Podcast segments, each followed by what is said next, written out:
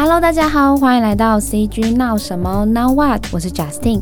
在上集 Podcast，我们和来宾 Jason 聊到了不要轻易被标签或是自己本身的角色所局限。那这一集我们又邀请到一位可以说是在艺术领域非常厉害的前辈。那这一集来宾是在美国生活和工作多年的姜克老师，他曾经担任知名游戏像《风之旅人》、《光遇》的美术总监。那他也曾到过迪士尼，参与像是奥斯卡获奖动画短片《纸上谈情》、电影《冰雪奇缘》等作品。现阶段。正旅居台湾工作的他，说自己也爱上了在台北工作跟生活的感觉。除了目前他现在正在担任动画专案顾问导演外，在创作之余呢，他说他自己也沉浸在一直热爱的音乐创作中。我们这一集 Podcast 与其说是一场访谈，不如说是来探究一下艺术媒介的不同思考转换吧。不知道你对于跨领域、跨界有什么想法呢？虽然说都是艺术领域，但是动画、游戏跟音乐制作，他们其实都还是有不同的点可以去探究。那也欢迎你来 INCG 的 Instagram 上找我尬聊哦。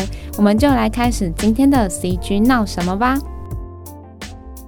应该算是先，我学的是动画，嗯，然后在学动画的期间，我在大学里面接触到很多就是新的游戏开发，嗯，然后我就会非常主动的去把一些游戏开发的高效率的方法运用到动画里去，嗯。然后接下来我就等于到游戏游戏产业里面去做了一段时间，嗯，然后我一直学的都是动画，就是说按照如果正常的途径，就是不走弯路的话，我应该是学完动画以后做一个独立动画导演，或者说是在一个大的动画公司工作的，嗯，但是因为我总是用一些比较奇怪的方法在做他们，嗯，所以就就导致我间接的把很多的动画业的这种理念带到了游戏业。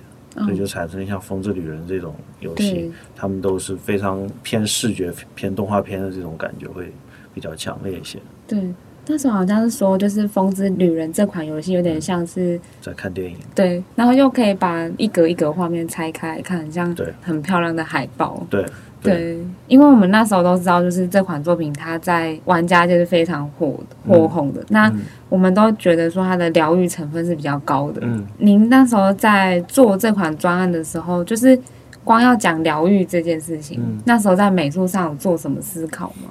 美术上就是两个角度的考虑，一个是我们的团队非常的小，嗯、所以导致我们在做这款游戏的时候不能够做太多的物体、物件或者道具，嗯、我们就会。很自然而然的走一个比较简约的风格。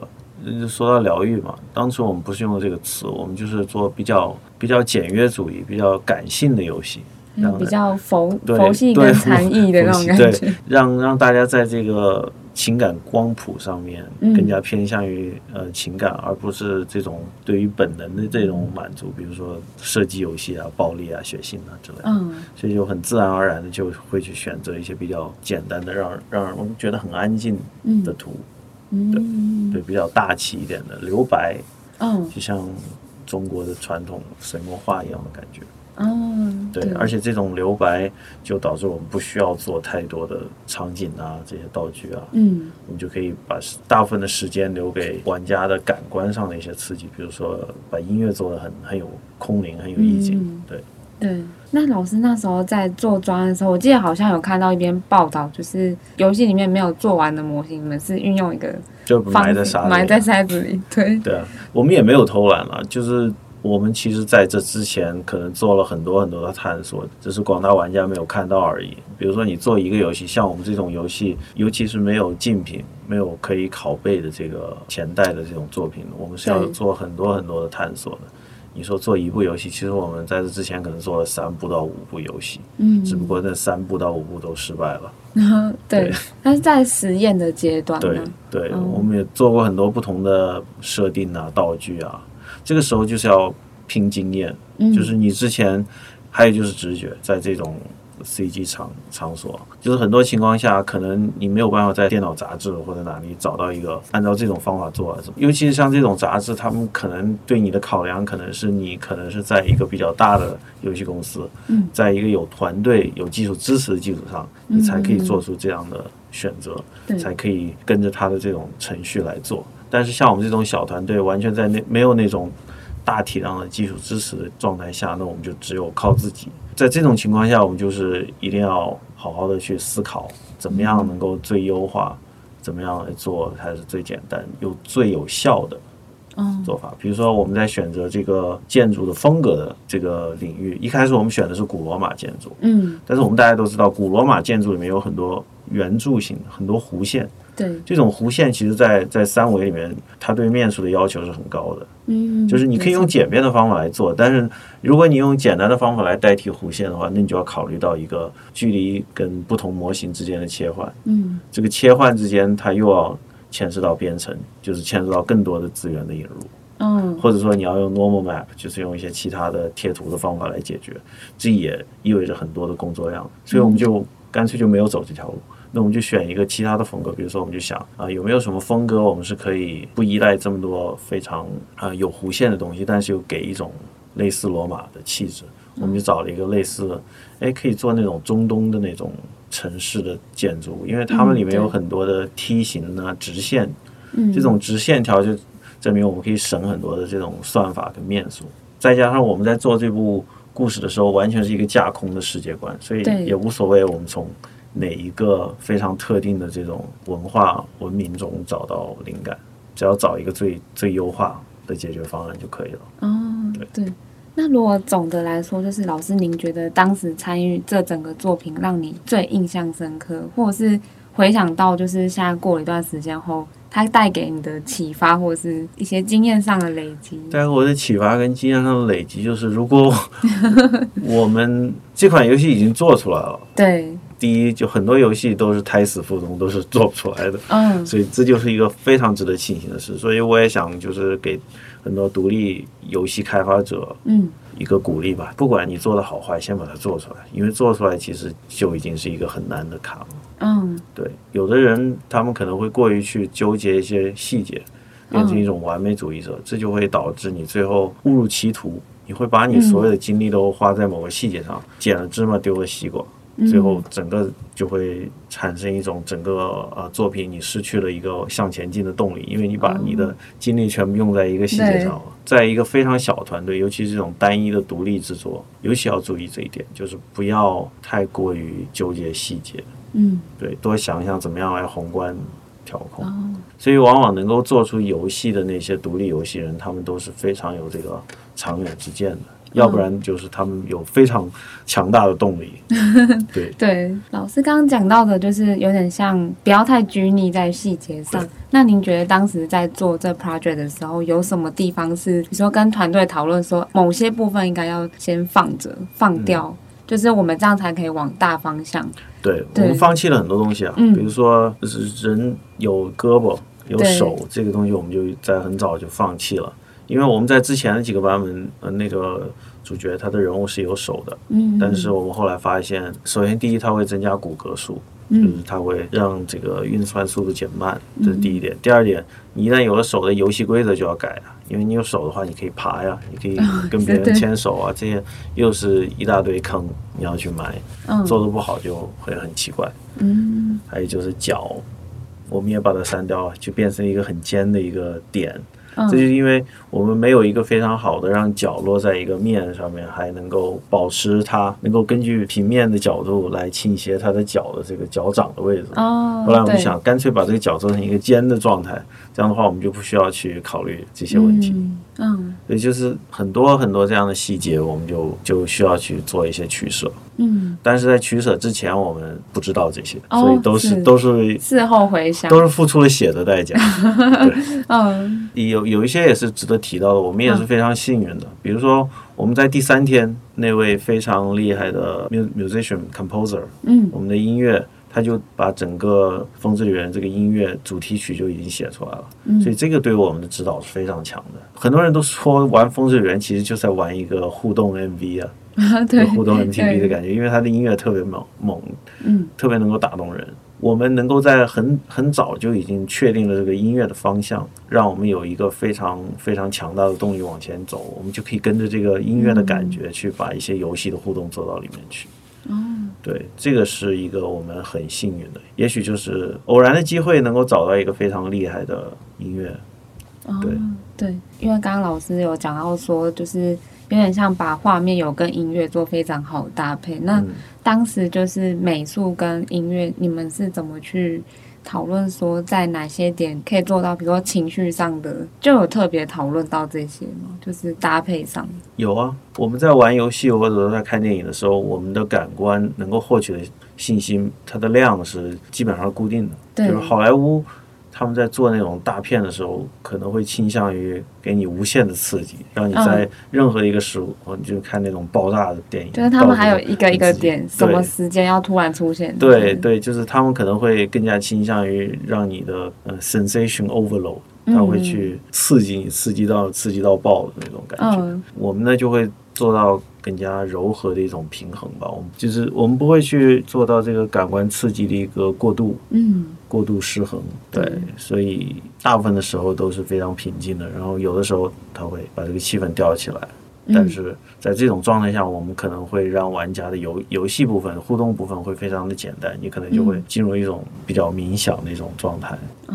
你更加会去注意他的视觉，就是用舞台剧的一种说法，就是不会两个人在一个舞台上抢戏，就是声音现在在强大的时候，你的视觉就是要衬托这个声音；或者视觉强大的时候，大家去集中精力去看这个视觉的时候，声音可能是作为一个补充值。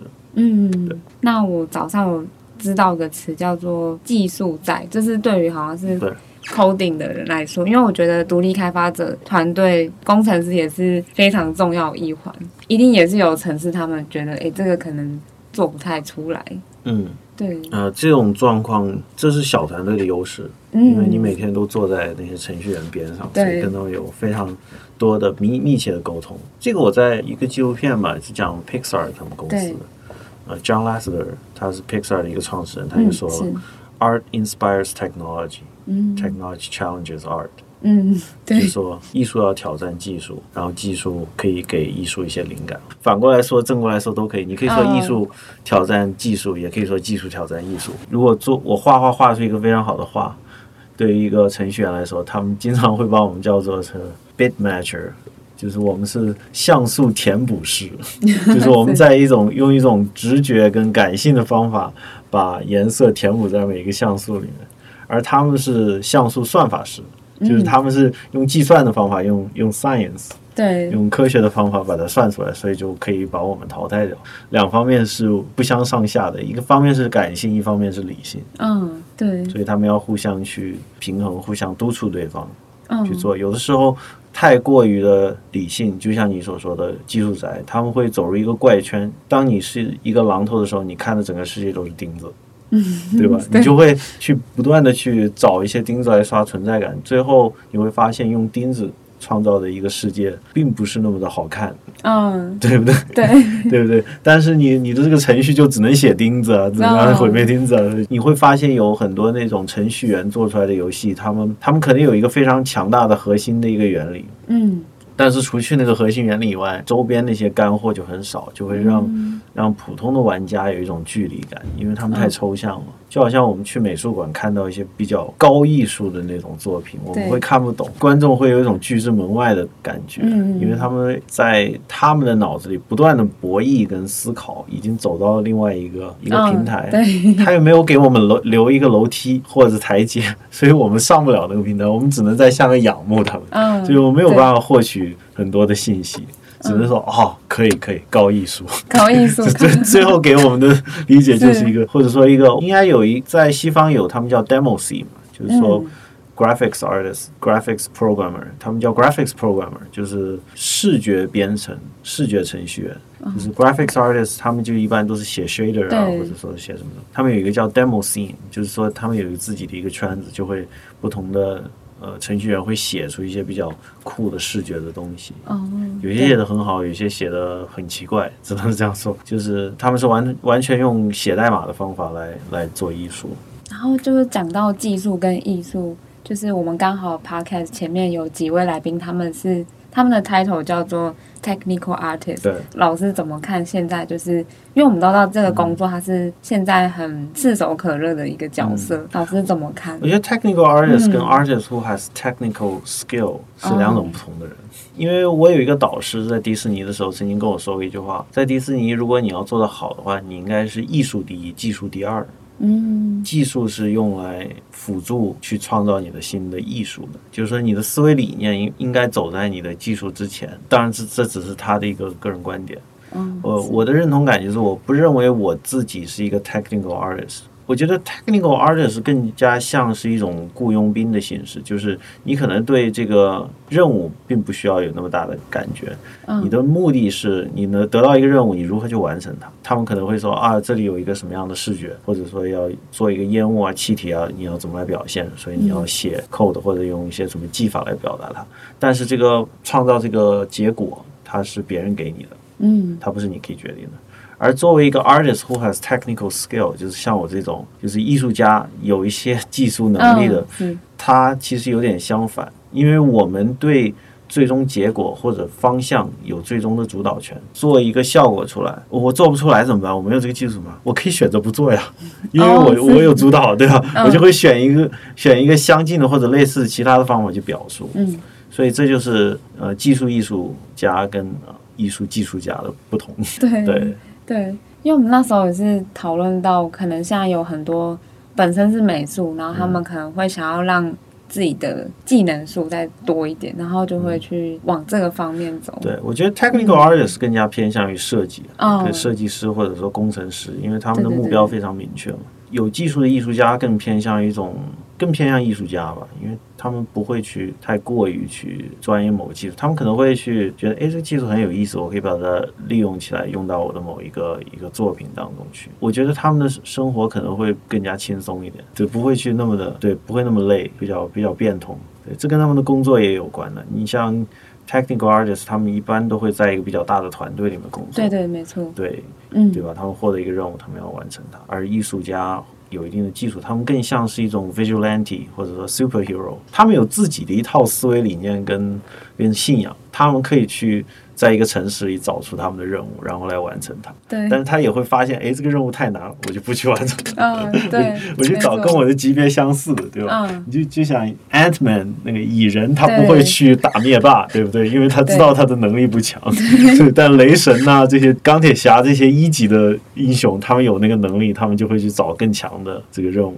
老师，我们刚刚聊到比较像是在游戏专案的一些分享，接下来想要聊一些，就是您从游戏领域跨到。动画就是刚刚您说的迪士尼，嗯嗯、那时候是在什么契机下就是加入了迪士尼？其实迪士尼这个契机，我在大学上课，我是他的助教，我的导师就在迪士尼工作，当时，嗯、所以他推荐了我去迪士尼。嗯，本来是我一毕业我就应该回迪士尼的，因为我在大学的时候我也去迪士尼实习过两个月，对对对，就是实习机会，然后我在那实习两个月，我觉得挺好的，学到很多东西。在毕业之前，我遇到了陈星汉陈老师，对，他是做。风之旅人光遇的嘛，嗯，然后我就去了游戏界，但是我其实迪士尼这件事是在游戏界发生之前的，哦、对，所以我一直都有那个机会。在做完了风之旅人之后，我就没有继续在陈一安的公司做，嗯、我就其实那是我回到迪士尼做的，嗯，然后之后我做了几部电影以后，又回了。那家游戏公司，等于我是 来回了两次，来回两次，对，所以迪士尼其实是是我导师推荐我让我去的。去以后，其实我一开始我对迪士尼的那种制作，我去之前我是有很大偏见的，因为他们做的是商业动画嘛。因为我我其实，在 CalArts，我在那家大学我学的并不是 Character Animation，Character Animation 他们大部分都是非常向往迪士尼的。而我学的是 experimental animation，是实验动画，嗯，所以它会比较偏向于个人风格的展现，比较类似那种电影节动画的那种效果，就更加偏艺术一点，嗯，更加偏搞怪。我一直都是在那个圈子里面，嗯，但是我又和其他的做电影节动画的又有一点不一样，因为我从小都是看迪士尼动画长大的，等于我是一个介于这两个圈子之间的一个人。就是我在做一些人物设定上，我可能会更加偏向于有一点商业跟比较 popular，就是大家都会喜欢的角色。我不是那么的，就是为了搞怪而搞怪，就是把人物做的特别的丑啊，或者怎么样。电影节艺术，对吧？就就一定不能像像迪士尼那种非常精品、非常唯美。所以我的审美还是偏向迪士尼。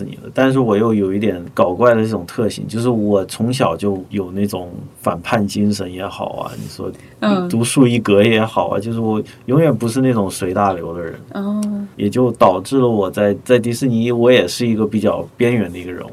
但是迪士尼它的包容性很强，其实你会发现在迪士尼工作的很多人，他们也是自己非常有想法的，嗯，对，他们也不希望就是找一批只是迪士尼的这种崇拜者来工作，因为他知道这样呃继续做下去。只会出现一种就像录影带反复的去复制、复制、复制，最后就近亲的这种效果，oh, oh. 就没有任何的新颖的这种新的火花爆发出来。嗯，oh. 所以迪士尼它本身它的内部就有这种机制，它允许一个在一定程度上对它的这种我们叫 house style，就是本身的这种风格的一个挑战。嗯，这就为什么说迪士尼动画从当时的八十年代、九十年代一直走到现在，你可以看到有一些片子它它里面的风格其实并不是那么的迪士尼的，比如说《无敌破坏王》跟《冰雪奇缘》相比，你就会发现《无敌破坏王》它的它的风格可能会更偏向于那种非主流的迪士尼，对对那种公主系的那种效果。还有就是《Lilo and Stitch》那部二维片，对对。还有就是《Emperor's New Groove》，我不知道这个中文怎么翻，因为还有一点我想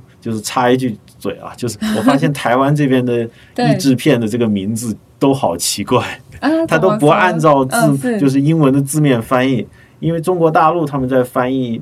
一些片子的时候，他们大部分的还是会按照英文的名字是什么样，他们就会翻译过来。嗯，但台湾的这些片名跟英文名完全不一样。他们可能在片名取的时候有跟商业还有行销上有做考量。对对对，导致了我我和台湾的朋友在沟通某部电影的时候。嗯我只能是说英文名，然后他们再去找资料。因为我说中文名的话，他们不见得会知道我在说哪部片子。嗯，对。对，台湾很喜欢用什么“玩命”什么什么东西。对对，就是总是四个字。对，四个字好像最好念。对 对对。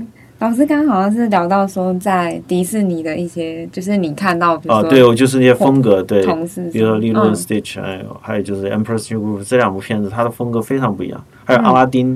我说不是现在真人版的啊，对对，复拍，我是说当时的动画片，它就吸收了很多中东的那种色彩跟跟曲线，和之前的那部小美人鱼又是一个上升。我觉得小美人鱼就是《Little Mermaid》那部片子，还是遗留了很多八十年代、七十年代那种产物。嗯，这一系列的东西下来，你就会发现它一直都在它的水，就如果有有一个池塘的话，它。他一直都在把这个池塘呃变成活水，就他一直在吸吸引不同的艺术家。在迪士尼，他有很多就是欧洲，还有很多亚洲的艺术家。比如说最早这个很这里历史悠久了，这三十年代他们做了斑比，小鹿斑比，他的做背景的好像就是一个一个华人吧。具体我不知道他是他是香港的还是大陆的，但是我知道是一个华人做的他的背景，所以你现在回去看《小鹿斑比》这部动画，你会发现它跟其他的迪士尼的动画电影的背景就不一样。嗯，比如说前一部就是《白雪公主跟七个小矮人》，它的背景就非常的写实，而到了斑比以后，你会发现它有大量的那种留白跟模糊效果，潜移默化的中华地气就被接进去了。对，都很少会有人提及。对，但其实它就这就是我。在迪士尼的一个价值，就是他要的就是那种个性和你所能带来的外来的文化。嗯，老师可以分享，比如说在那时候的工作经验是具体体现在，比如说，因为我我们都知道之前可能看迪士尼的采访，可能就是团队的沟通是非常开放的，就谁都可以提出自己的创意，民主自由啊。对，有想到什么片段，比如说可以直接反驳，或者是在 production 的那个 pipeline 直接提出。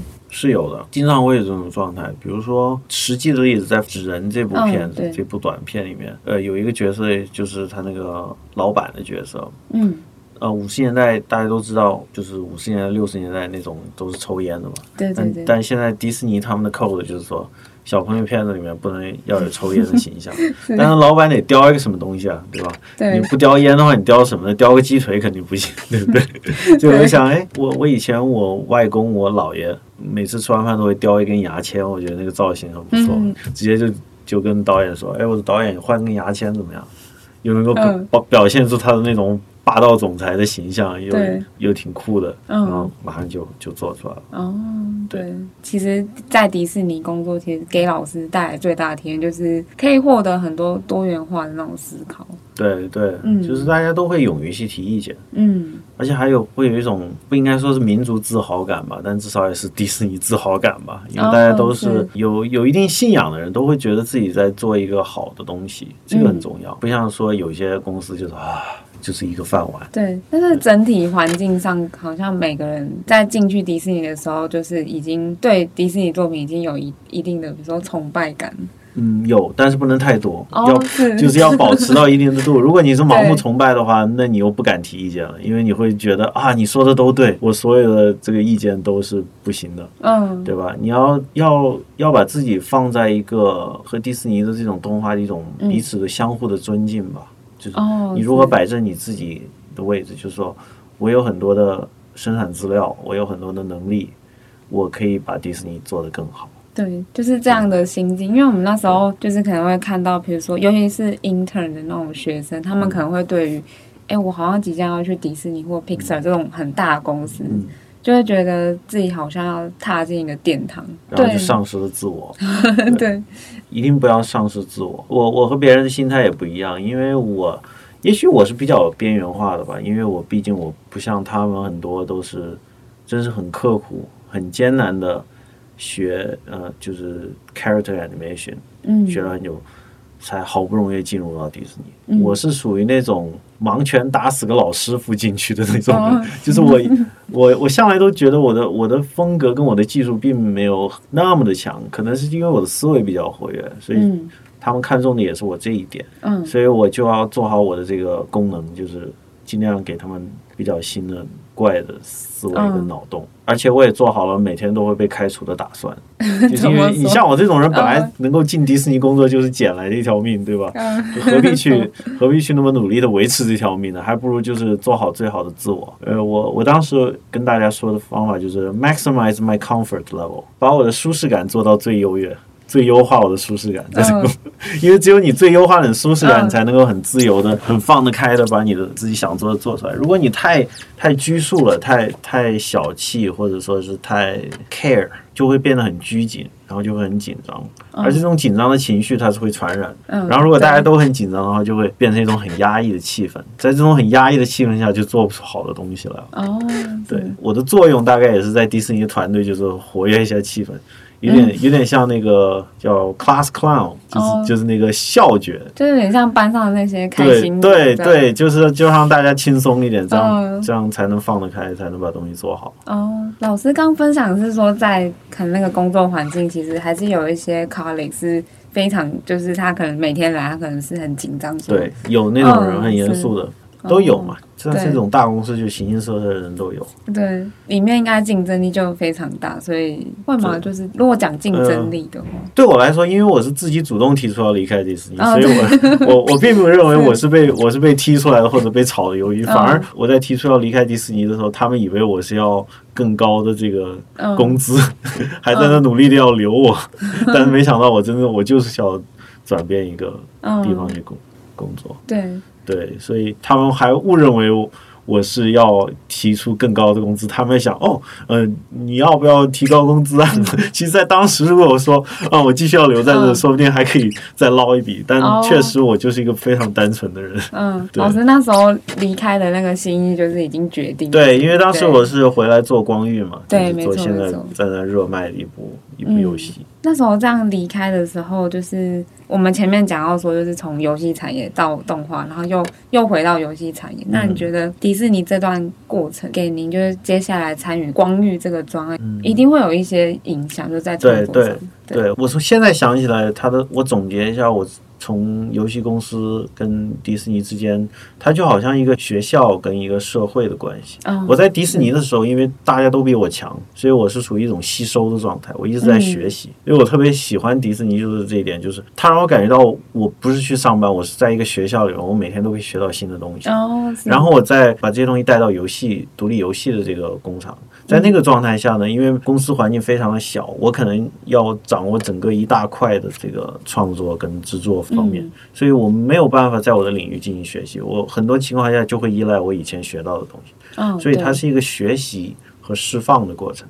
就是我在迪士尼学完了，我到游戏界去释放。嗯，是因为在那个地方没有人可以告诉你前面的路是什么，你要自己去探索。嗯，对。对，这个对于很多就是独立开发者都是这样的心态，就是不知道前面路到底是什么。对，对在迪士尼的好处比在优管啊、YouTube 上面学的好处就是它的环境比较好，嗯，对吧？刚刚说那个 comfort level，对对对啊，就迪士尼比较安静的有地毯的环境，嗯，对吧？然后每次别人加班，你又有免费的吃。嗯，都都不用去太太 care 那些其他的东西，嗯，然后再加上它里面有一种能量，就是因为大家在一起工作的时候会有那种能量，这也是我现在最最 miss 的。一旦大家在在家里工作的话，就没有那种大家在一起工作的状态。哦，当然，它可能会创造一种新的状态。我也我也不是说这种新的状态不好，只是说我会去比较想念。当年就是大家可以在一个一个大的地方工作的那种。Oh, 现在就是要在线上，然后可能大家在一个虚拟的 conference room。我们知道，可能就是回去到就是陈星汉老师老师的公司。嗯，那当时是受到老师的邀约，就是陈老师的邀约。对啊，他叫他他来让你当 art director。嗯，对，我就觉得，因为我在做《风之旅人》，并不是 art director，我是 senior artist。嗯，但是毕竟这次回来的话，我有更大的管理范围跟权限，可以让我自己去组织一支比较好的艺术团队。嗯、这个对我来说是魅力最大的。最大的一点就是，它是一个看不见跑道的。那时候老师有分享说，就是离开迪士尼算是一个，就是想要在。往未知的那种道路，嗯，就是又回去的那个道路。对，那回去后，你觉得真的会让你就是好像，呃，就是我想要走这条路来到。对啊，我做了七年，做了光遇这款游戏，嗯，未知的道路已成了已知，然后我又走了，我到台湾来了，嗯，探索一条新的道路。对。老师，那我觉得好像有一句话可以形容，就是我是开路人，嗯，你是开路，开完路可能就再往别的路再去开。对，老师在不同的艺术领域其实也跨非常多。我们刚刚前面讲到了，对，我现在在研究音乐，嗯，是一件很可怕的事。老师对音乐 为什么又会就是可能想到要哎，我要进入音乐，音乐吗？这个可以从不同的角度来聊啊。首先，第一就是我从小。我从小其实都挺喜欢音乐的，别人唱一个歌，我很快就能够反复出来。嗯，但是小时候好像也不知道为什么，可能是怕吵到邻居吧，所以我也没有那种学习乐器的机会。嗯，所以就一直都搁置在那儿。而且我发现。在当时那种状态下，我周围没有很多的艺术家。我爸在政府机关工作，我妈是一个商人，哦、所以基本上我从小的那个圈子就决定了我我的这个曝光在这种艺术的这个领域的他的这种机会就非常的少。嗯，所以我能够获得的资讯无非就是一些流行歌曲啊，一些电视上播的动画片啊，嗯，还就是一些街边地摊上可以买到的一些漫画书。嗯，所以我能够获得的这些资讯。就导致了我没有办法在音乐领域做非常早期的发展，但我一直都有这个潜质，我我对这个有渴望，我很喜欢。我知道有一些东西有特定的一些节奏乐啊，一些一些风格，我非常的喜欢。嗯，对，这是后后来我发现的，所以我做了很长时间的动画，但现在慢慢的发现，哎，我可以去搞一些音乐。还有就是一个理念的转变，因为从小大家说，哦，你学音乐啊，那你会弹琴吗？对，第一句话就对，对。我现在的观点就发现，其实弹奏钢琴虽然说它可以帮助你编曲，帮助你提高乐感，但它不应该是一个必须的。嗯，就好像你你说一个作家哦，你要当作家，那你字写得好吗？哦，对。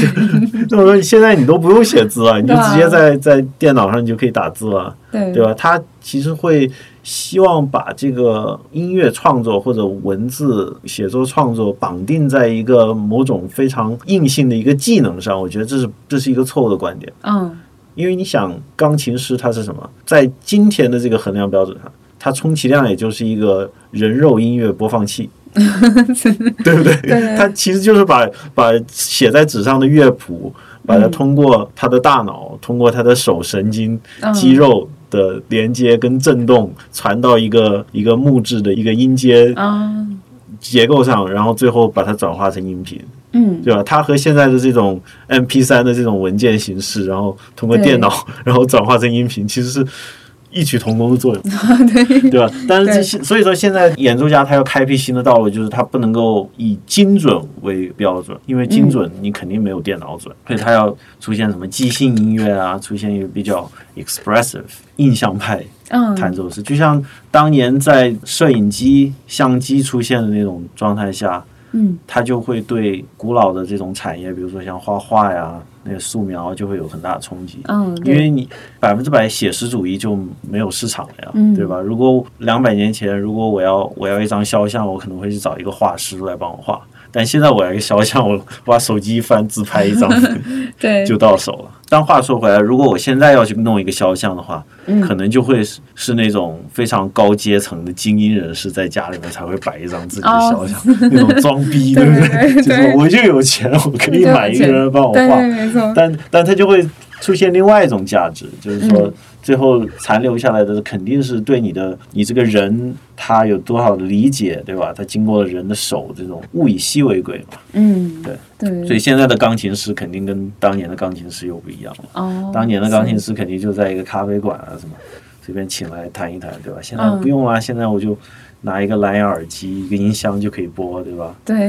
所以是这个道理。嗯。所以对于我来说，音乐创作。和画画的创作，它无非是你如何有效的把你的情感通过不同的嗯音阶组合跟画面的组合来重新表现出来。嗯，而这种表现形式现在有很多的，就是 digital workstation，你可以直接就是在你的电脑里就可以完成。对对对，对吧？你可以无限的去播放，无限的粘贴。它最终出现一种什么状态呢？就是我发现。做音乐其实它跟画画是一样的道理，oh, 就它无非就是把不同的音频材质贴在一根轨道上，然后你摁着播放键上呢，通过这种材料播放。而这个和我我当时在学校学，因为我学动画嘛，就接触到一些影视，我发现这个和影视里面的这种视频剪接是一样的道理。对，就发现哎，我可以做音乐啊，他他就给我很强的自信心，然后再再加上我又接触到很多这种效果器啊。就是吉他呀，我已经学了三十年吉他，还是还是学的不好，但是在慢慢的努力前进。嗯哦、各种效果器啊，各种不同的这种硬件音乐设备啊，嗯、我就发现，哎，有有各种打鼓机这种效果，你可以可以很自然而然的就打在鼓点上，节奏就出来了，嗯、像那种 hip hop low five 这种东西。对，他们叫文青的音乐。对于我来说，做音乐还只停留在一个比较爱好的一种基础上，和我其他的专业相比，还是没有到到那个境界。但是多少我可以做一些音乐，把它放在我的动画里面，哦，就是会创造一种另外一种特色。嗯，再加上我我在视觉领域，就是做动画呀这方面，我已经有了足够的自信心，导致我在做音乐的时候，我不会去太被一些一些其他的。外界所给予的这些反馈所所主导。哦，因为做音乐感觉会非常重视在 audience 的 feedback，就是哎、嗯，这样可能不够主流，或是我们好像没有共鸣。然后我觉得比动画那些又更更明显。所以把它视听加在一起就会少一些，就就不我就不会去 care。反正我就说我做的也不是。主流的东西，我做给是老师觉得，我只做我喜欢做的东西，做自己喜欢做。对，而而我做不出来的东西，我大概也不会去喜欢它。对，我只做我做得出来，我做的喜欢的就可以。对，画画跟音乐最大的不同，我这这人生这三十多年来最大的一个总结就是，我们从小听的都是专业级的音乐，嗯，但是你要去真正去弹一个乐器，会会发现你要达到那种专业水平非常的难。也就出出现了一个我们对对于这种反馈期待的一个落差非常的大，对对吧？它不像画画，你说你随便你看那种写意派的作品，你随便撸两下，你喷点墨在一个纸上，哎呀，对对对艺术对吧？对。抽象艺术，对吧？它会有一些感觉，嗯，而音乐这个东西，它的门槛非常的高，就是你要、哦、你要把吉他弹到一定的能力，你要练好多好多年，就它的投资非常的高，嗯，所以能够练出来的都是从小在那种非常盲目的状态下，或者通过导师精心的呵护，嗯，你才能够练出来，而且真正弹得好的，他一定是自己对这个有有有一定的。理解或者说他感性的，他就是喜欢，他有非常深的爱好的这个因素在里面。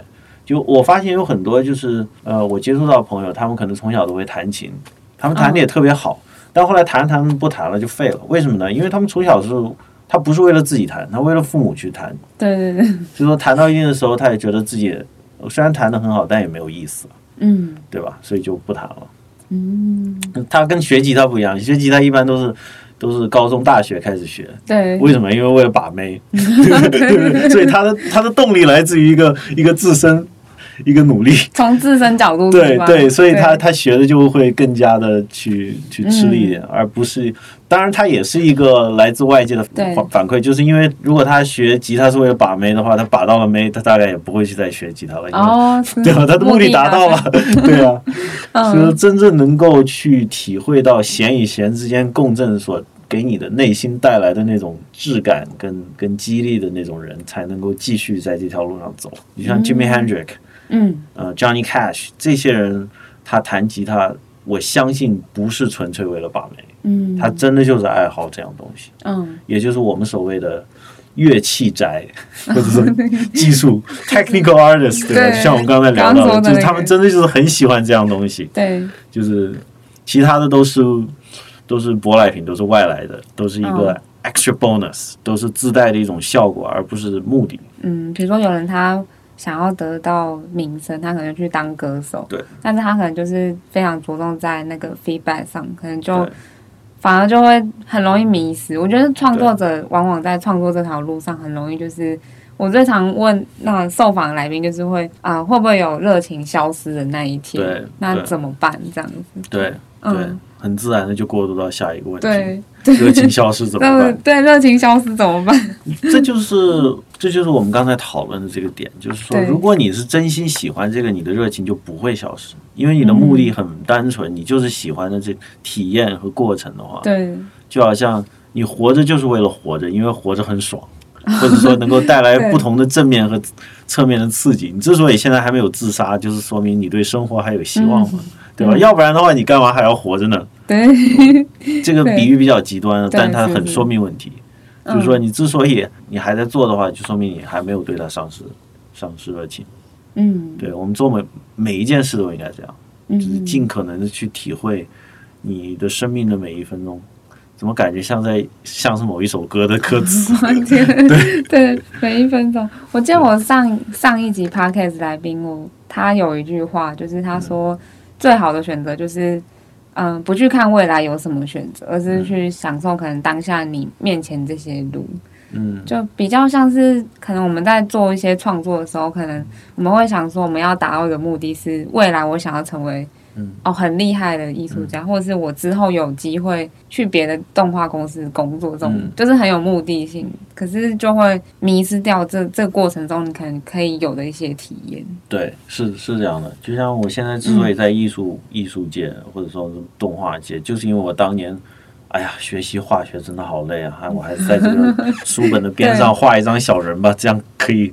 至少我可以满足我自己的一个自信心，嗯、然后画着画着就就就就变得很会画了，然后这就变成了我的主业，嗯、最后我就再也没有当成一个化学家或者是一个基础物理学家。嗯，对。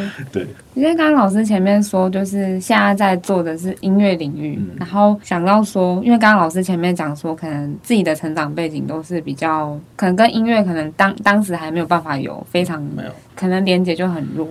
然后可能是到之后，可能慢慢做动画，就踏到艺术领域。那这样回看，你会不会觉得，可能如果当时是就已经有做音乐，可能又会是，可能又会是另外一条路。对，可能我做着做着，我会发现，哎，我可以去做动画。对，对有这样的人，我在我在我的 IG 上对有 follow 几个这样的音乐人，他们最近就在开始做动画。哦，是。对。在一种心照不宣的状态下，我说，哎，这不是我，正好是我的反面。对，他们是从另一个领域跨到这个领域。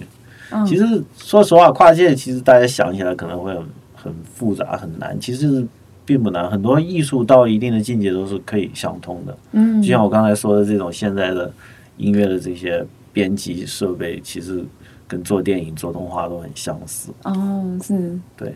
因为我们下一期杂志主题是 concept art，嗯，那如果用其中有一个工作的角色，就是那个 matte painting，对，因为我们知道 matte painting 就是可能他，嗯、呃，需要去帮整个画面塑造的氛围，就有点像老师你刚刚前面讲，我不一定要很会乐器，我可以去找各种素材，素材就贴，对，很像是这样子，对，是这样的，嗯。在音乐界里叫 sampling，对，叫 sample，对，你弹不出来这种音色，你就在网上找一个，然后把它切出来，你就可以去用。还有可能会有不同的体，就是画面跟声音是一样的，对。对啊，你可以，你可以想象七十年代后整个的这个美国黑人音乐都是通过某种设备的一些一些捷径。嗯，你像当年的这个，不知道您对这些。啊、呃、，DJ 的这些用品有多少熟悉啊？DJ 用品就是就是唱片机，好像是 Panasonic 对，黑胶，他们有一款，我我忘了名字的，我实在不应该忘，但是我不是历史学家，只是历史的爱好者，嗯，所以我大概就是呃解释一下吧，就是在七十年代有有一个公司，它生产了一个黑胶的唱片机，对，但是它这个唱片机允许你做一些比较奇怪的功能，比如说你可以去。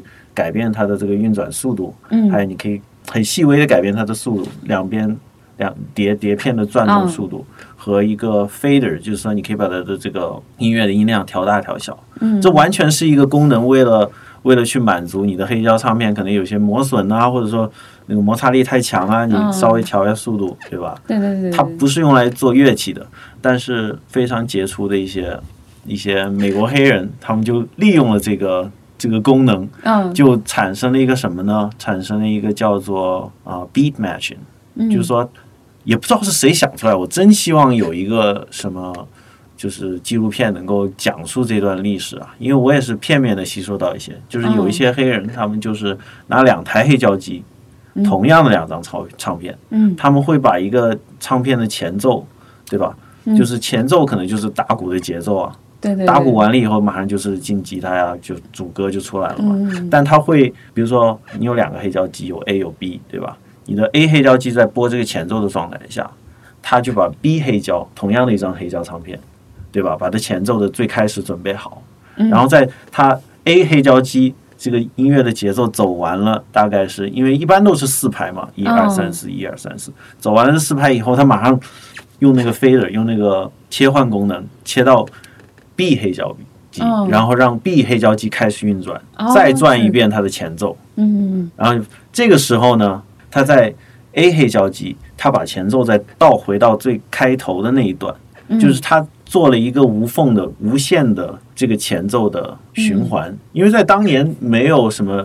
就是像现在有电子设备，你可以无限的去循环一段音乐。在那个时代，七十年代是没有这种功能的，嗯，除非你把它录到一个一个磁带里面或者怎么样，你可以录一段循环。在那个年代，你要有一段无限的循环，你需要用两个同样的唱片在不断的运转，然后这个转完了以后，你把这个转到头上，然后再转回来，再转到头上，嗯，这个动作。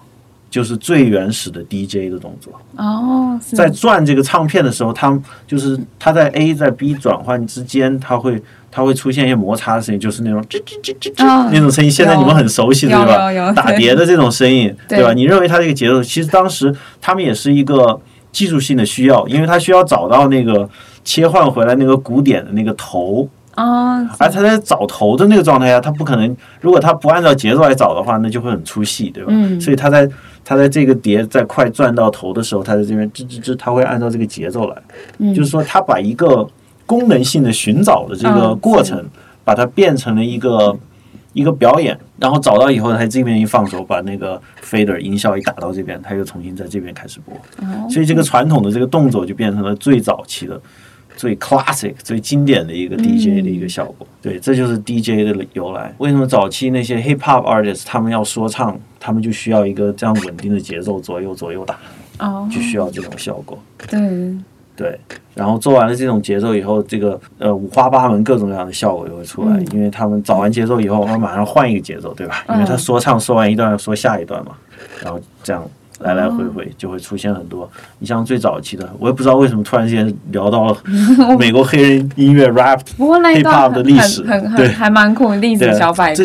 对啊，我觉得他他和我做的很，我们在在这个艺术界做的是很多共通，比如说《风之旅人》里面的那些，为什么是沙漠，对吧？就是因为我们要把这些东西埋在地底下，因为我们没有时间做。嗯，可能当时为什么要打碟？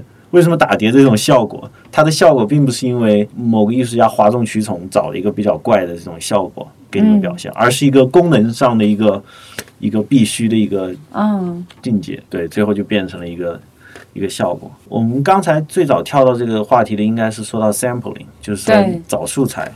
这个呢，就是要说到一个另外一个设备，嗯，叫应该是 Kai，是叫 Kai 吗？一个一个设备，一个乐器公司，他们做了一款乐器叫 MPC，MPC、嗯、就是他把十六个按钮分成了四排，哦、然后四排，哦、然后这四排每一个每一个大的方块按钮上面，你可以去默认的，你可以录一段自己的一个 sample。哦，对，大概，然后这就是打鼓机的最早的一个界面，然后可以一二三四五六一二三四这个四拍，嗯，可以可以序列的方式来来播放这十六个按钮。嗯。然后这就是打鼓的方方方法，但是他当时他这个机器在设计的时候呢，它有一个叫 quantizing，就是说它的鼓点一定是卡在这个最准的呃四分之一拍上的。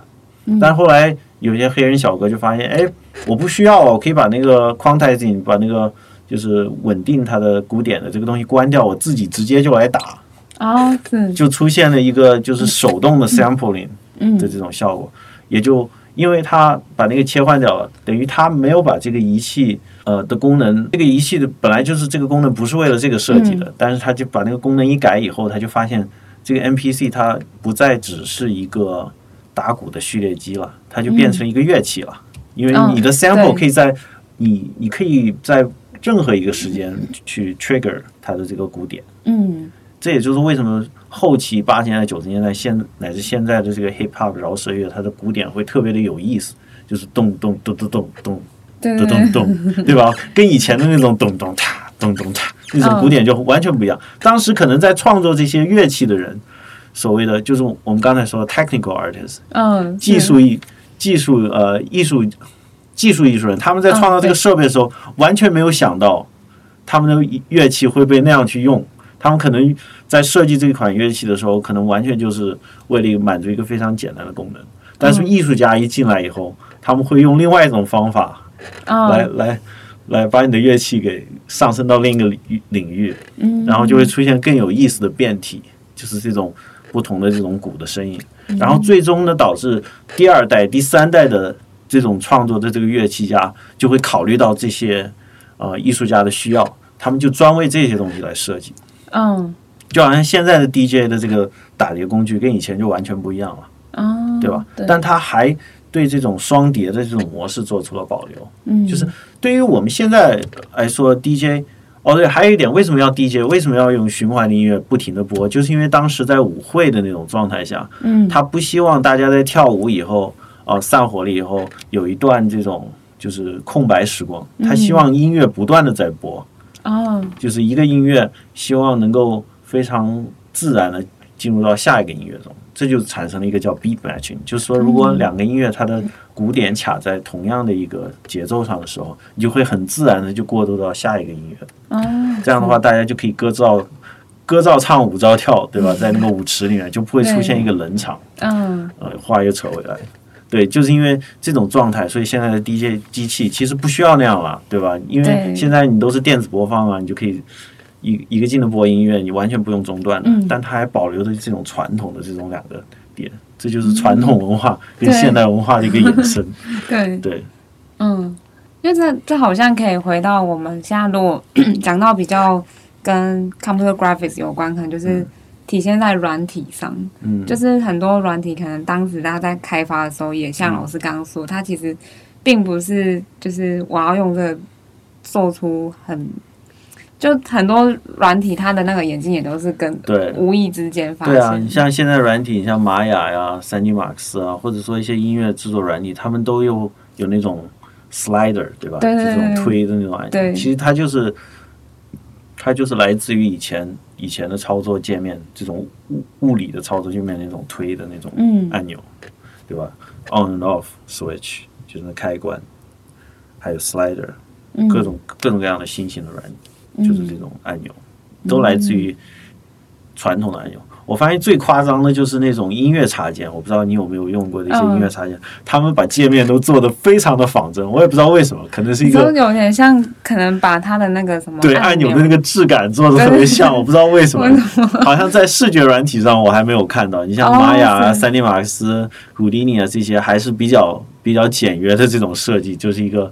一个简单的一个符号就代替了，对吧？一根线就大概就知道它这个 slide。但是音乐音乐设备的这些软体，它做的特别特别像。嗯，我不知道为什么。哦，可能是音乐家特别喜欢那种视觉的，对，一定要有那种光影。我那时候用那个 iPad 里面或者那个音乐的那个软 app，就是它也是像老师刚刚说，就是可能它会仿真说我要有那。按钮好像 iPad 上就是那个界面，对，而且钢琴还会有真正的一个三 D 渲染出来的钢琴放在后面，对，还有高光，对，还放在一个木质的一个 一个一个地面上面，哦，对，我就觉得很很奇怪的一个现象。对，那我们拉回就是，嗯。就前面好像刚有，本来是想要问一个问题，是说，因为老师您是从就是可能游戏动画，然后音乐，嗯、那可能平常也有做一些漫画的创作。对对，那那时候本来是想要设定一个问题，觉得好像好像不应该这样问，就是呃，就是这些有点像是跨领域，那好像心境上、嗯、那时候是说要怎么转换，可是老师刚刚分享这些，感觉好像。好像不是转换，就比较像是你只是对，对，只是用不同的媒介去表现自己。对对，应该这句话说的很对，就是用不同的媒介来表现自己的态度、嗯、看法和情感。嗯，而不同的媒介它有不同的啊、呃、限制和它的优势。嗯、比如说画画，对吧？对。如果我要给某某画张画的话，可能两个小时就可以完成。嗯。因为我就坐在那一一镜到底，对吧？从头画到尾，而且我现在画画也不打草稿。就直接画，其实也很奇怪。现在我因为我长期画画不打草稿，我现在都忘了怎么打草稿了。就说已经，就是说明草，就我我就要反问，现在就是很多朋友他们在画画这种铅笔手绘的时候。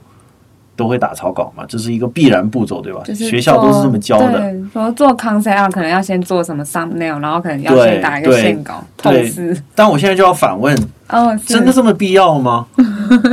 对啊，就就好像我现在在跟你对话，用一种很自然的方法对话。嗯。但我之前我来之前，我也没有在对着镜子自己一个人练习。对。对不对？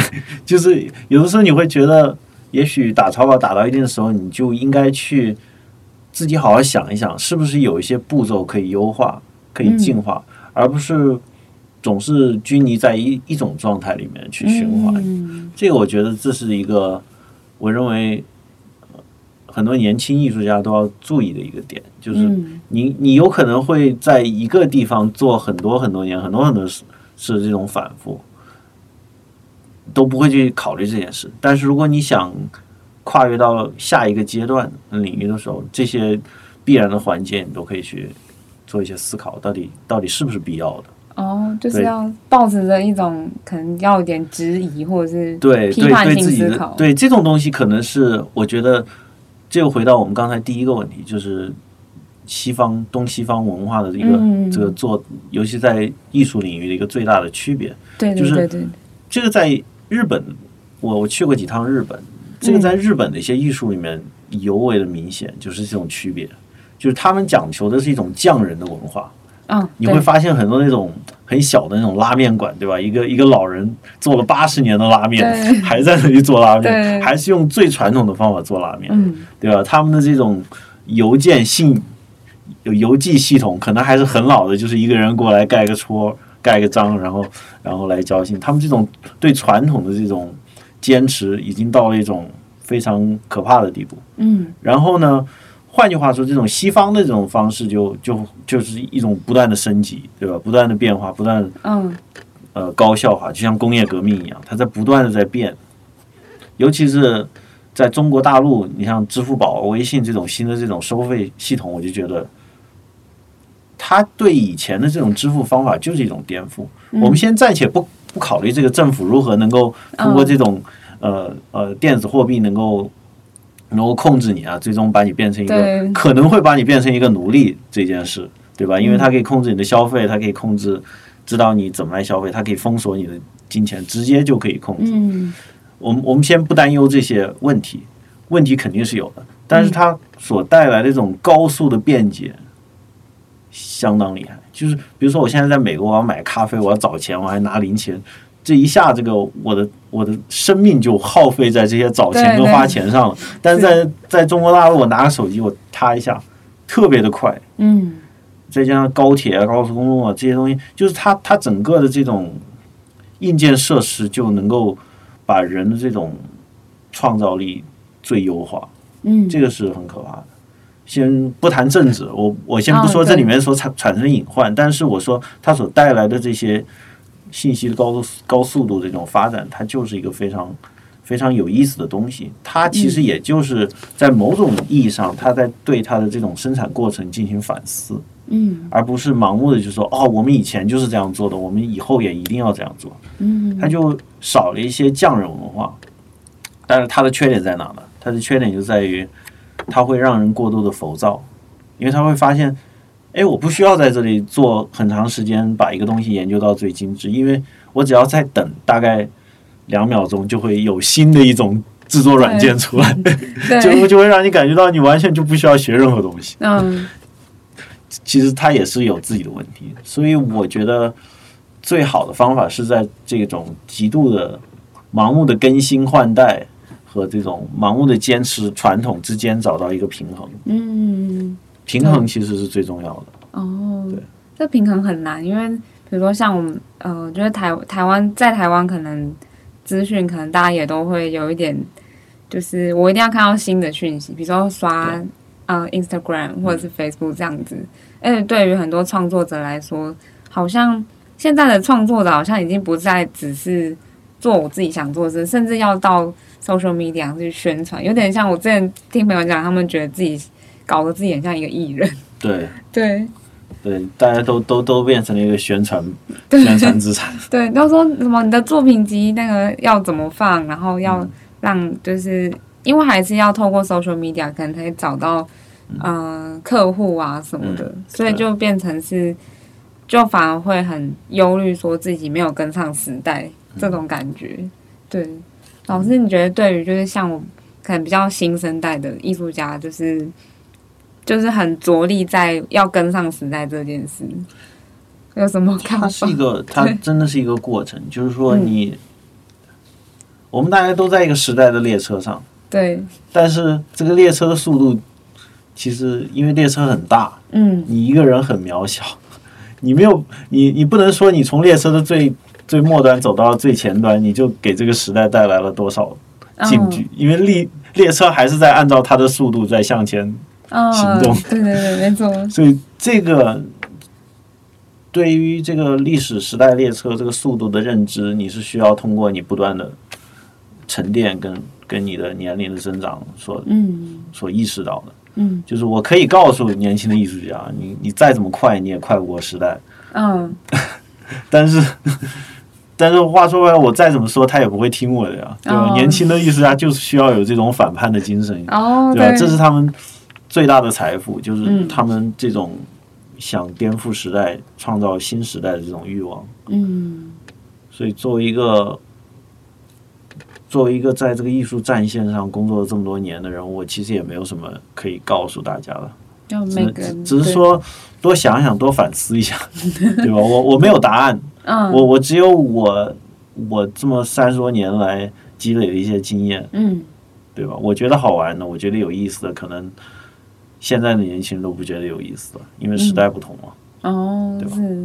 对，因为我们刚刚前对呃会讲到这一趴，好像是。我们聊到跨领域这件事情上，嗯、那现在我们可以看到很多，呃，如果讲跨领域，我觉得它有个名字，它是那个 slash，、嗯、就是好几年前就开始流行的斜杠这件事情。对，斜杠青年。对，斜杠青年，现在好像大家好像都会非常想要让自己的可能身份或抬头再多多一点。对对，就这好像是在 CG 圈好像也蛮蛮容易看到的事情。嗯，对对。那这个在这个 title 出现之前，我好像就一直都在做这个事。嗯，对啊，并不是说这个 title 来了啊，我就会去盲目的去去崇崇拜。就是 YouTuber 这个词出现，然后大家就想，哎，我也要成为 YouTuber。对，这就是这就是标准答案，对吧？你要成功，就大概是中国人的这种嗯普遍的这种价值观就是这样。就是我之前跟前面几集来宾，他们也是。在比如说求学阶段，他们可能也是从比如说本来是工程领域的，或者是他们可能是经济背景，然后也是小时候很喜欢 艺术这件事情。可是就是因为因为台湾升学制度跟其实华人的华人圈子或亚洲应该都一样，就是嗯，父母或者是学校或者是社会都会给小朋友一个算是迷失嘛，就会觉得你应该要当什么你才成功。对。出现很多这种焦虑，对对对，对，但但有仔细想想，你会发现这些焦虑、这些能量的焦虑，它会潜意识。我我可能现在说的都是一些伪科学，但是聊天嘛，反正。然后对。那这些潜意识里面，它会这些能量会传导到你做的东西进去。哦。所以你最后会发现什么东西？你做的这些东西出来，它的潜台词就是焦虑。嗯，对吧？那大家希望焦虑吗？那大家不希望焦虑啊，对吧？嗯、大家需要的是一种，可能是反焦虑，一种一种意境，一种佛系的感觉，嗯，一种能够坐下来好好思考人生。嗯，这就为什么风之旅人会这么走俏的原因，嗯、就是因为我们想做的就是一个不焦虑的东西，嗯，让大家在焦虑的生活中有一些有一些放松。嗯，对，但其实做《风之旅人》这部作品的时候，真的是充满了焦虑。就是做一个很放松，然后可能是心灵疗愈的那种游戏。反而其实开发者是非常极度焦虑，而且我听说在做《花》就是《风之旅人》之前那部作品也是极度焦虑。嗯，那部作品做了他们一年半，好像预期是做一年，做了一年半，好焦虑啊。嗯、然后《风之旅人》本来预期做一年半，做两年，然后做了三年，好焦虑啊。然后。做光遇做了我们七年，我们就超佛系的觉得，哎呀，风之旅人三年实在太快了。对，嗯，对，很奇怪。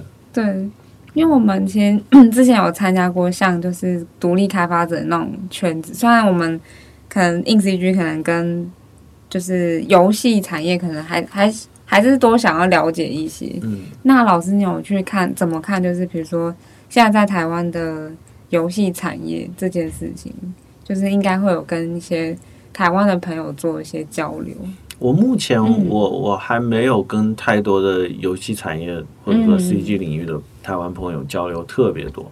我的，所以我对台湾的这个游戏产业理解还是比较片面。嗯，从我接触到的人呢，因为我大部分接触到的年轻人，我因为在在元京在帮他们辅导一个一个动画嘛，嗯，我接触到是刚刚从学校出来的。朋友们，所以只能代表非常片面的一些意见。我觉得他们还太太青涩了，就是有的时候还太太礼貌，放不开。哦，可是这一点跟我当年是截然相反的。嗯，但是我也不代表大部分都是，我当时就是一个很怪的怪胎，我极度的放松。嗯，对，想做什么做什么，无法无天。嗯，当然在美国那种环境下也。也纵容我，允许我这么做。可能在台湾这种还是比较崇尚传统跟尊师育教这种，不知道重尊师重道这种氛围还是有关。比如说在 Facebook 社团，我们都会有那种创作圈的社团，那可能你要 po po 一个自己的学生作品，可能就是前面开头就要说。嗯，各位前辈好啊！说这是我的作品。台台湾台湾人民的礼貌。对，不好意思。对对对，都不好意思。不好意思。对对对，可能可能在美国不会那么的客气。嗯。毕竟美国是西部牛仔蛮荒时代出来的嘛，对吧？对。大家会多一些那种比较野蛮的气息。嗯。我觉得会也会很好啊，对吧？嗯。对吧？有的时候太礼貌了会。它最终会会降低效能，哦，嗯，对。呃，在美国，我们经常说的那句话叫 “cut the crap”，对吧？把屎都切了，对，直接进入主题。嗯，对，全是干货。嗯，对吧？对，对吧？我我比较呃向往这种这种状态，也许是因为这种状态也是小众，而我是一种比较反叛、反主流的人，所以既然礼貌是主流，那我就要来一些不礼貌的那种。嗯，对。老师这样在美国，然后跟中国，然后到现在就是在台湾这样子，其实这样跑来跑去，你觉得，嗯，比如说。就是好像其实也也比较像是一个自由的状态，嗯，对，挺自由的。您您您在就是产业，不管是刚刚我们前面聊产业，然后跟您现在可能居住的定所，也都是。对，我觉得台北、嗯、台湾，哦，我没去过台湾其他地方，但目前为止，台北相对美国比较适合我。啊、哦，怎么说？因为就吃饭很便捷啊，就下楼 两步路就可以找到一个吃的地方。在美国。我我要出去吃顿饭，我要我要开车，我要开好远。嗯，对啊，就是这很不方便的。嗯，对，就是对对于我来说更高效。我我可以对像这种群群聚的这种集体生活方式，可以让我去腾出很多的空间去想我自己的东西。这个这个理解上是群聚，因为我我比较想到是可能有一些艺术家他们在创作的时候是。非常需要自己的空间。老师，你刚刚讲的是群群聚，反而是呃，对，我会有我自己的空间啊。嗯，但是，但是就是说，在美国，我我所创造这种空间的成本会在比这边要大很多。嗯，就是比如说美国创造一个空间，对吧？我有自己的房子，那我的房子我还要除草。对吧？我还倒垃圾，嗯、我还有的时候屋屋顶上漏了水，这都是现实发生到我的房子的事哦。对，我还要我还要上房顶，我还要去找 YouTube 怎么样去补房顶，哦、就是会做一些很奇葩的事儿。虽然对我来说会有一些很有意思的体验吧，但是它我第一次做可能还会觉得很新鲜，但是你反复做了第五次的时候，你会觉得这是一个这是一个工作。嗯，我我我不应该去 care 这件事。嗯，而且。即使是哦，我不想去做，我要去找人来做，我还要考虑哦，我找的这个人他到底靠不靠谱啊，对吧？他会不会多要价呀，对吧？又我又会把我陷入另一个怪圈。比如说我的洗衣机坏了，对吧？我我还要修洗衣机。后来我干脆我洗衣机都不修了，我直接拿我洗衣机到隔壁的那个洗衣房 去洗，对，这样更方便一点，因为它总是坏。嗯，就是就是这些生活的琐碎就会很多。嗯，维护这种自我空间的成本就会很高。哦，对，除非你非常非常的有钱，对吧？你可以请各种各样的管家来打理你的这些周遭。嗯，但是我没有达到那种那种社会阶级，嗯，我没有办法做到那些，所以我就要找一个能够更加恰当的适应的。嗯、哦，比如说在台湾，对吧？租一个房子只要只要三百美金左右，嗯，你就可以在台北住。但是你在你在洛杉矶你要住，你至少要，就是拿美金来结算的话，你至少要九百美金，就是它是三倍，三倍的，对，至少三倍。哦，虽然你赚的很多，但你花的也很多呀。哦，对，其实其实我跟之前在美国住的朋友，他也是说，就是房虽然薪水是三倍以上，嗯，可是可能房租啊或保险那些全部其实差不多。对啊，所以对于我这种实用主义来说。那好，那我住在台湾，对吧？嗯、我住在台湾，我做的是我的思维理念，我想的东西，我创造的东西是同样的，但是我我的开销却却少很多，那不就是用用更更少的人类资源获取了更大的利益吗？对对吧？创造了更多的价值嘛，嗯、这是好事儿啊。嗯，对啊，对，所以老师觉得台湾目前对你来说，可能创创作上是非常有帮助的。对，就从意念方面。嗯对，嗯，从灵感方面也很好啊。我比较喜欢这种城市的格局啊，这些哦，就是很多密集的这种东西夹 夹杂在一起的这种效果。对对，就比如说城市的，因为台湾建筑可能我们之前都会聊说，可能比如说街道上的招牌很乱这件事情，嗯，就是可能就是跟就我可能之前有去过中国，然后就会觉得。嗯比如说，嗯、呃，中国政府就会把，比如说高高楼区就是放这一区，嗯、那低楼就是放这一区。那台湾可能就是这样此起彼落。对对对，很不一样。对，尤其是深圳那边，它整个深圳开发区，嗯、它它的整个设计的产业链，城市就是按照产产业链的这种规划设计的，什么地方是什么样加工厂，对吧？嗯，它设计的整个城市就是按照这个结构设计。而加利福尼亚、加州也是类似这种设计，嗯，就是说它他们当年是六十年代四五十年代开始吧，嗯、就是战后美国移民嘛，嗯，所以加州就设计成他们是在考虑当时汽油。油价很低，大家都能够买车，嗯，所以你到美国的任何一个州看，你就发现是特别扩散的开，因为地广人稀啊，对，大家就开得起车。但后来出现了油价问题，在七十年代，后来中东海湾危机，为什么呢？就是因为油价不断的在上涨，对吧？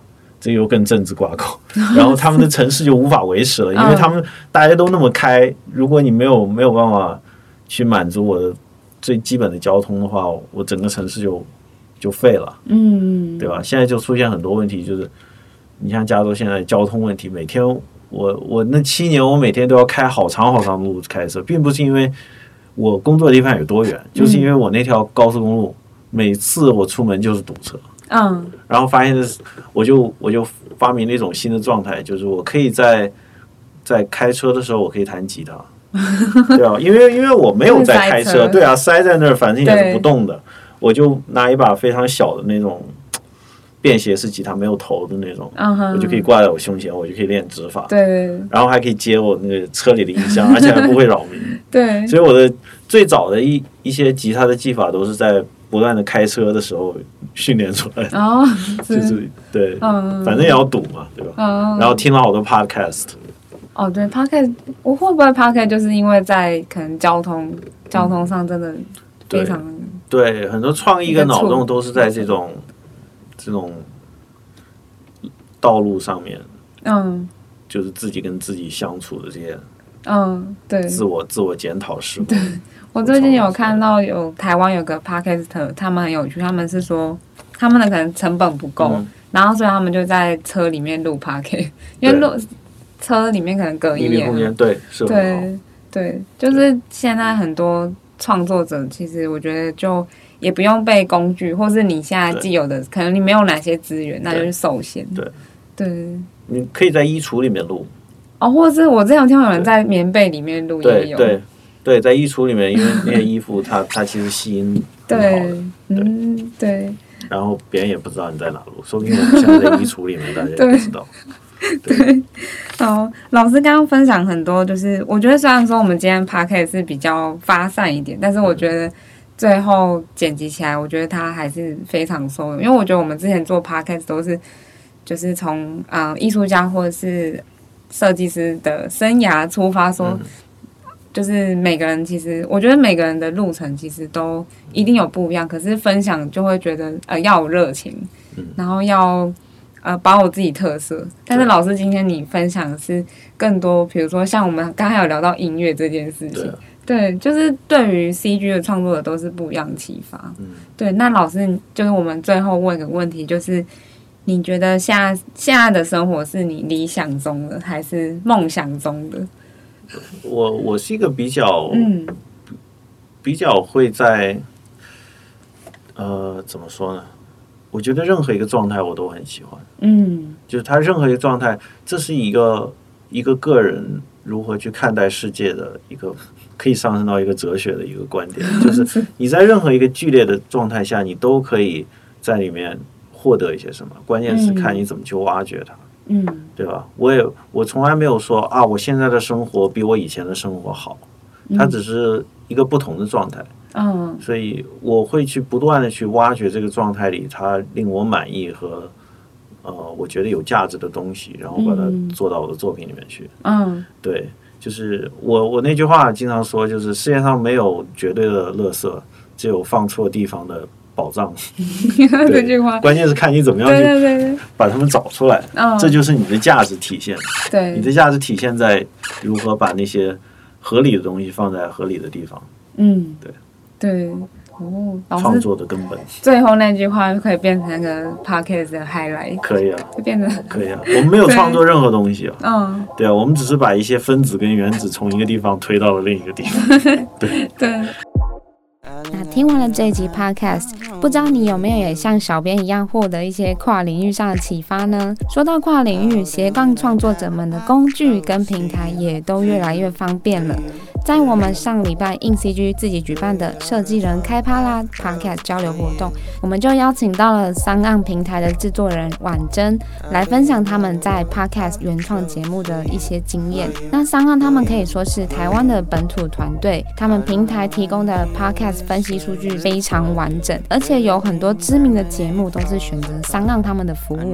那对于 Podcaster 来说呢，就是像是免费托管节目啊，还有广告盈利机会。对于像小编这样的新手 Podcaster 来说都是非常友善的，所以不论是想要从哪个领域跨到 Podcast 世界的小编，都非常推荐三杠他们家的服务哦。如果你喜欢这个 CG 闹什么的节目，也可以帮我到 Apple Podcast 找到节目评论，给我五颗星，提供一些你对于节目的想法啊，或是你想要听到一些内容跟方向。那 CG 闹什么 Now What？下一个星期天同一个时间晚上八点，我们就继去尬聊喽，拜拜。